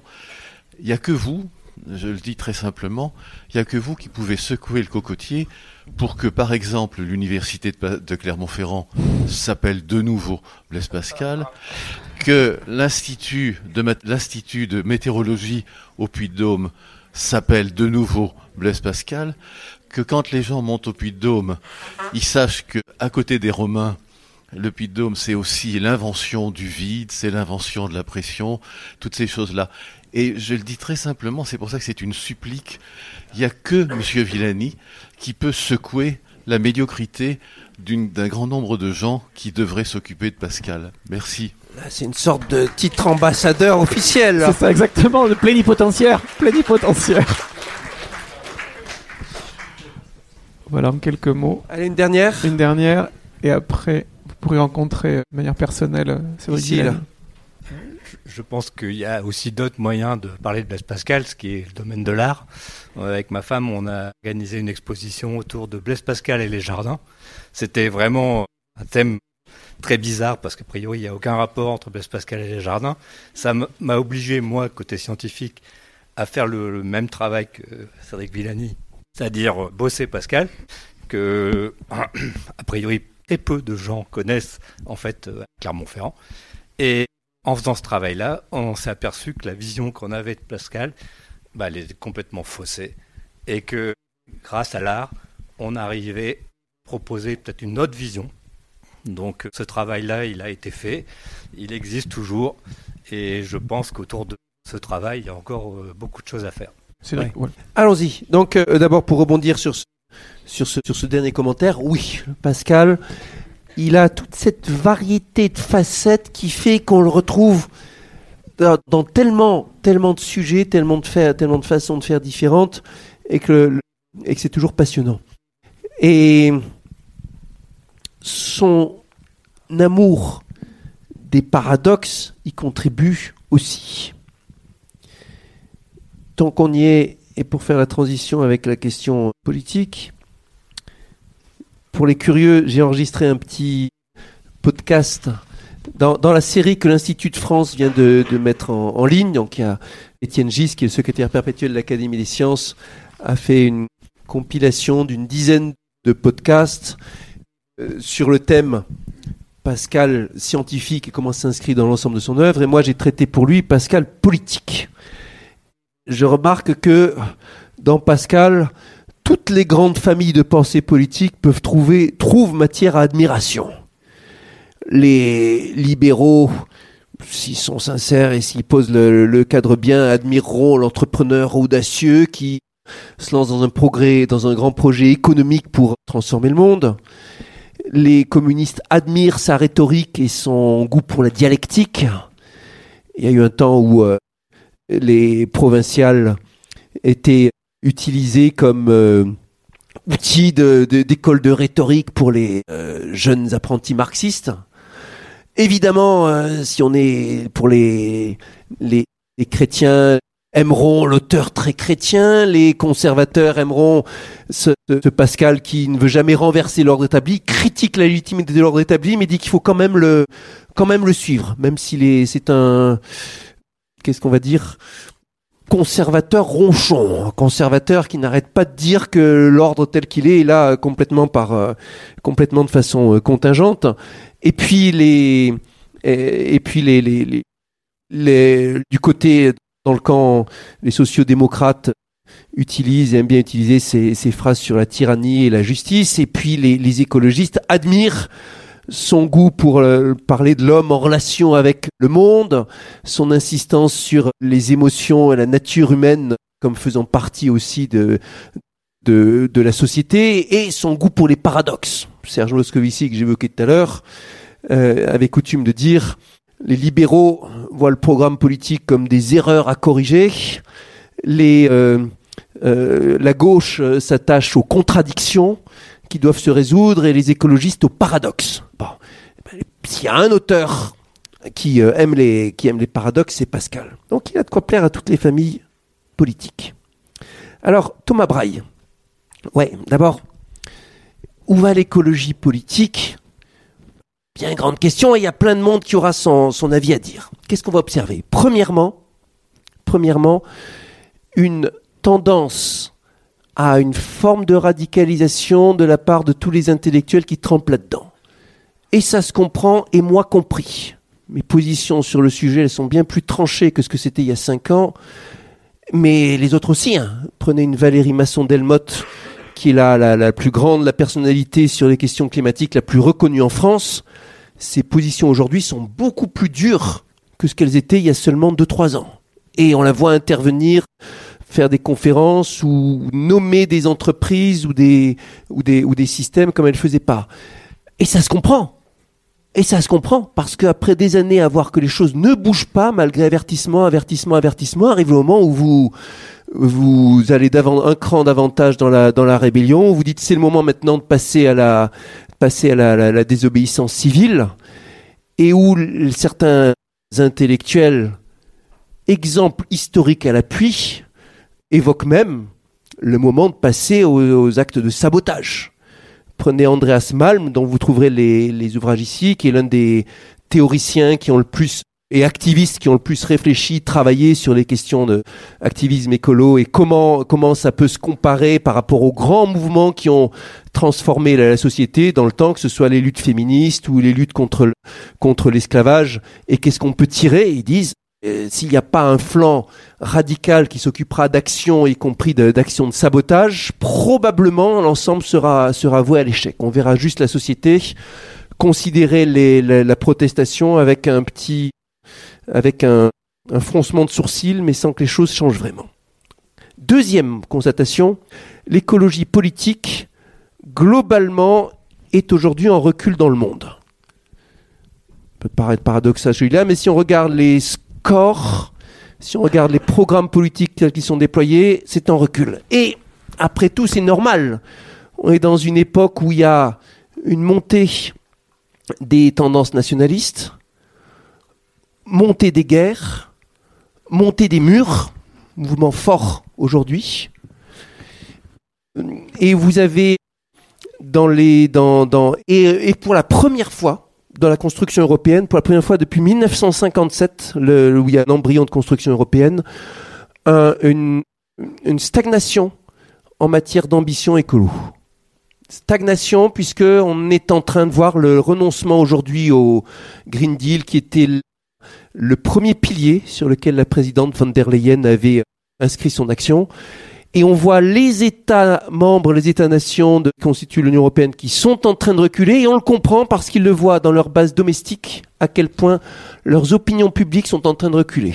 On le voit en Allemagne où euh, les personnalités vertes qui étaient les plus populaires comme Habeck, qui étaient les plus populaires de tout le spectre politique allemand, ont perdu complètement leur popularité par le simple fait de se lancer dans la mise en œuvre d'un programme qui avait pourtant été sanctionné par le vote et le principe démocratique. On le voit en Autriche où il y a aussi une coalition avec des Verts au pouvoir et des Verts qui sont très inquiets de la façon dont, les opinions publiques réagissent. On le voit dans l'émergence de certains partis comme le BBB en, euh, en Hollande, même s'il a un peu perdu de ses couleurs, qui est un parti qui s'est monté sur une ligne uniquement anti-écolo. C'était pas sur tel ou tel programme, mais juste euh, refuser tout ce qui était transition écologique, comme euh, réduction des cheptels bovins, réduction des voitures et tout ça. Et donc on a, on voit un paysage qui est plutôt, qui est plutôt en recul. Et puis bien sûr, on a les exemples américains où vous avez euh, le favori pour la prochaine élection présidentielle, qui est un le, le- pire euh, climato-dénialiste imaginable, celui qui vous explique que le réchauffement climatique, Donald Trump qui vous expliquait que le réchauffement climatique était un canular inventé par la Chine pour nuire aux intérêts des États-Unis. On est à ce niveau-là. Bon. Et le cas de Trump est pas isolé, c'est pas une singularité. Quand vous voyez les profils qui arrivent en tête des élections aux Pays-Bas, en Argentine, etc., etc. Donc globalement, globalement un recul. Euh, Qu'est-ce qu'on voit d'autre? Des partis politiques qui euh, doivent forcément jouer un rôle dans l'écologie politique. Il y a encore cinq ans, je vous aurais dit les partis politiques, c'est une forme has-me- has-been, pardon, et il y a bien mieux à faire en termes de mouvement ci ou ça. J'ai complètement révisé ma position. Un mouvement, au point de vue politique et au point de vue des sièges des élections, c'est toujours insaisissable. Un parti politique, malgré tous les défauts de la forme, et qui font qu'il y a toujours en interne toutes sortes de pratiques peu reluisantes, c'est incontournable. C'est la seule solution qu'on ait trouvée pour avoir des programmes stables, des formations, des choses qui survivent au-delà du pouvoir charismatique de telle ou telle personnalité isolée, et donc qui incarnent de façon légitime un débat d'idées. Bon. Mais ces partis politiques, ils ont des problèmes, ils sont vieillissants, ils ont une crise de recrutement, et de plein fouet, les partis écolos se prennent le, problème, la réticence de la part des citoyens pour l'engagement. Certains citoyens se disant c'est trop irrationnel, je veux pas y aller, c'est des fous furieux, et d'autres se disant moi je suis pas assez pur pour aller là-dedans. Je fais ci ça, je prends l'avion, etc. Je je suis pas pas pas pas assez pas assez fort pour aller là-dedans. À la fin, l'arrivée, le socle de recrutement est un est un vrai problème grave. Dans l'un des textes que je peux envoyer sur quiconque, euh, souhaite, si vous demandez au, vous demandez, faites passer la demande par Guillaume Delpirou, par, le- par qui que vous voulez, je vous transférer un texte, un essai que j'ai fait dans lequel j'explique comment l'argument du pari de Pascal peut être refait de façon exactement parallèle pour non pas pour la foi chrétienne, mais pour l'engagement dans les partis. Comment son raisonnement initial, qui est plus complexe que celui qu'on traite d'habitude, peut être refait. Et euh, ce texte, de la même façon que les pensées de Pascal, c'était un grand projet pour convertir la, foi chrétienne, on va dire que ce texte, c'est ma contribution à l'idée. Engagez-vous. Engagez-vous dans les partis ou engagez-vous dans les associations ou engagez-vous dans les mouvements militants, mais on a besoin vraiment de gens qui, croyez, on a besoin de gens qui s'engagent. Alors, la forme militante, maintenant, elle est associée à la forme parti, si vous voulez. Mais en gros, au parti, la question du pouvoir politique, y compris les questions budgétaires, les réflexions sur les modes de scrutin, sur les constitutions, ce que vous voulez, aux associations, le boulot de militer, de mettre en visibilité médiatique, mais aussi d'avoir la compétence technique.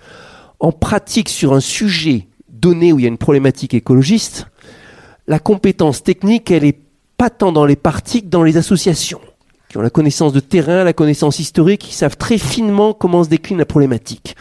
L'interaction entre les deux est quelque chose de majeur, plus importante pour le mouvement écologiste que pour n'importe quelle autre famille politique. La pensée écologiste, même si elle est taxée d'irrationalité par ses adversaires, est celle qui est le plus ancrée dans le corpus scientifique. Ça se voit dans les profils de certains des fondateurs, ça se voit dans le corpus. Les, les, les ouvrages du corpus, du corpus canon, si je puis dire, de l'écologie politique, des auteurs comme Rachel Carson, comme Ruth Harrison, comme euh, les Denis et Donella Meadows, ceux du, ceux du rapport Meadows, comme Naomi Oreskes et Eric Conway, ou d'autres, ce sont des universitaires, des scientifiques, des ingénieurs, pour ceux qui ont suivi, en phase avec le, le- très, très, très impliqués, soit dans la représentation des, questions naturelles, soit dans l'organisation du monde, soit dans le calcul, si vous voulez. Ou parmi les grandes figures aujourd'hui sur les questions écologiques et de transition du monde, les, les, les ingénieurs du Shift Project autour de, de- de Jean-Marc Jancovici sont des profils extrêmement techniques, scientifiques, ingénieurs. Et derrière ça, il y a une, une autre réalité qui est que ce savoir technique, il est forcément beaucoup plus dans le, monde engagé associativement, dans les projets scientifiques, dans les projets universitaires. C'est sans arrêt en, en- en mouvance, si vous voulez. L'écologie politique dans l'avenir, elle va s'écrire dans l'interaction, dans la bonne interaction entre tout ça. Ça va être pas une partie simple, c'est pas gagné d'avance, c'est même au contraire. Aujourd'hui, moi-même où le GIEC démontre de façon incontestable la responsabilité totale de l'humain dans le, dans le réchauffement climatique, dans le dérèglement climatique, démonstration mathématique incontestable du GIEC dans le dernier rapport à R5, à R6. Au même moment, on enregistre dans les, sur les études des opinions en ligne, sur les réseaux sociaux, une montée incontestable du climatodénialisme. Dans un contexte de guerre du doute, guerre de lobby, algorithmes défavorables, etc., etc. Vous pouvez lire le bel ouvrage de David Chavalarias là-dessus, Toxic Data. Alors avec Thomas Brahe, j'étais donc avec lui dans, son platane. Thomas Brahe incarnait la lutte contre la 69. Ben oui, c'est du militantisme, oui, c'est euh, de l'incarnation, mais euh, vous voyez ici la 69, la 69, ce projet d'autoroutier entre Toulouse et Castres, qui certes a été acté démocratiquement à tous les, à tous les actes, mais qui a été, qui a fait l'objet d'avis défavorables de la part de tous les institutions qui sont penchées institutionnellement dessus, comme l'autorité environnementale ou la comité pour la, préservation nationale pour la préservation de la nature, qui a fait l'objet d'avis défavorables de tous les scientifiques qui sont exprimés là-dessus, y compris les collectifs transdisciplinaires du CNRS, comme ceux, comment ils s'appellent? Ah, j'ai oublié leur nom, Atécopole, et qui ont, ont euh, toutes disciplines confondues, sciences dures, sciences humaines, sont tous exprimés, tous mes collègues universitaires, pour dire le projet n'a aucun sens. Le projet, les gains, c'est euh, gagner 10 à 15 minutes en voiture pour relier Castres, alors que, de toute façon, tout programme, un tant soit peu sérieux sur des questions écolo, comprend la limitation à 110 km/h sur les autoroutes, mesure qui a réellement de l'impact en matière de, lutte contre le réchauffement climatique, mesure qui est de bon sens et mesure qui a réellement de l'impact aussi en matière de sécurité routière, le jour où cette mesure sera mise en œuvre, l'autoroute perdra, ça ramènera de 15 minutes à zéro le gain. Donc le gain essentiellement c'est zéro si vous avez le moindre atome de sens commun écolo. En revanche, qu'est-ce qu'il y a en moins dans, cette, dans, dans ce projet? D'abord un demi-milliard d'argent, public et privé, dépensé en pure perte à un moment où on cherche désespérément les sous pour financer la transition écologique, du béton comme s'il en pleuvait, des terres agricoles détruites, tout, tout, tout ce que vous pouvez de, de, mal. Donc si on n'arrive pas à renoncer à ce projet-là, ben, qu'est-ce que ça va être quand il faudra arbitrer contre des projets qui ont des parts positives bien plus utiles? Là, c'est genre la désolation. Si on n'arrive pas à arbitrer contre la 69, c'est que la société est incapable d'arbitrer sur quoi que ce soit. Et à ce moment-là, comme le dit le titre d'un, ouvrage fameux, mieux vaut couler en beauté que résister de façon laborieuse. Pour terminer sur le... Ça fait, un, pas un- ça fait pas un mot de la fin très. voilà. Trou- trou- Trouver quelque chose de Bah, mieux. c'est, coulé en, en beauté. Alors, euh, le mot de la fin, on va parler de Pascal. là. Et de, et de Pascal qui, qui, qui rayonne, qui rayonne. Alors, merci de m'avoir euh, investi officiellement. Je retiendrai que la ville de Clermont-Ferrand, par la voie populaire, m'a investi du titre de- d'ambassadeur de Pascal auprès du monde. Je saurai en être digne. Et je vais vous raconter une histoire, certes. D'abord, d'abord, les gens dans ma génération ont des souvenirs, un souvenir très précis. Certains Pascal, en compagnie duquel ils ont passé des centaines d'heures, qui s'appelait le langage Pascal, le langage informatique Pascal, le turbo Pascal. Bon. Et c'était la marque. Alors c'est un développé par un, chercheur qui s'appelait Niklas Wirth, développé dans les années 80, montrant bien que pour et qui était autrichien, dans le monde international, s'intéressant à la programmation, s'intéressant au numérique, l'étoile de Pascal est très brillante, rayonnante. Il y a quelque temps, quand Google faisait le lancement de son projet d'intelligence artificielle BARD, espérant enfin, euh, ulcéré de s'être fait damer le pion par euh, le combo OpenAI et Microsoft dans la lutte pour l'intelligence artificielle, alors que c'était les ingénieurs de Google qui avaient mis au point la brique clé derrière ces grands modèles de langage, ulcéré et espérant bien marquer un grand coup, avait organisé un dîner au siège de, Google France et, pour la présentation de ce produit, qui n'avait pas été un succès. Maintenant, le Gemini qui viennent de lancer semble beaucoup plus solide, en tout cas à suivre. Mais à l'époque, en tout cas, il y avait un événement la veille de cette conférence de presse où l'une des stars de Google, professeur à Stanford, spécialiste du développement algorithmique, de tout ce qui est stochastique dans, dans, dans les algorithmes de Google et tout ça, venait en guest star euh, pour euh, accompagner cette conférence de presse. Et il y avait un dîner au siège de Google France où j'étais là avec un certain nombre d'autres personnalités du monde scientifique et de la tech française à qui, qui voulaient partager et discuter.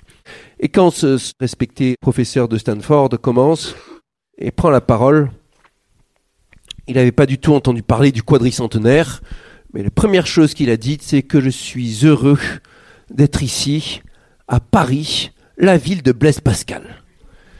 Bon, alors évidemment, vous me direz, c'est Clermont-Ferrand, la ville de Blaise Pascal, bien sûr, bah, bah, bah. Mais disons que Clermont, que Paris avait deux villes qui étaient Clermont, Pascal avait deux villes, Clermont et Paris. Et en tout cas, il nous a pas dit Paris, la ville de Descartes. Il nous a pas dit Paris, la ville de Poincaré.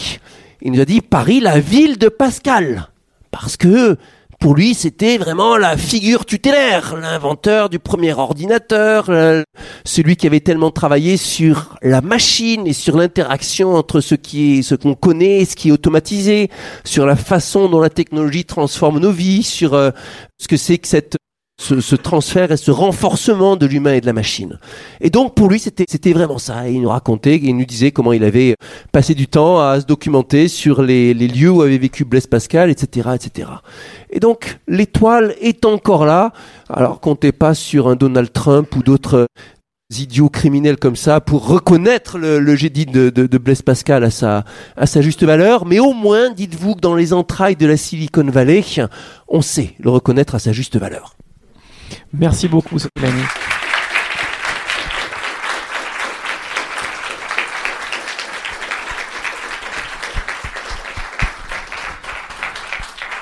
Merci infiniment. Il nous reste quelques minutes si vous voulez avoir un petit dialogue un peu plus singulier avec euh, Cédric Villani. Rendez-vous demain, la semaine et la semaine en fait euh,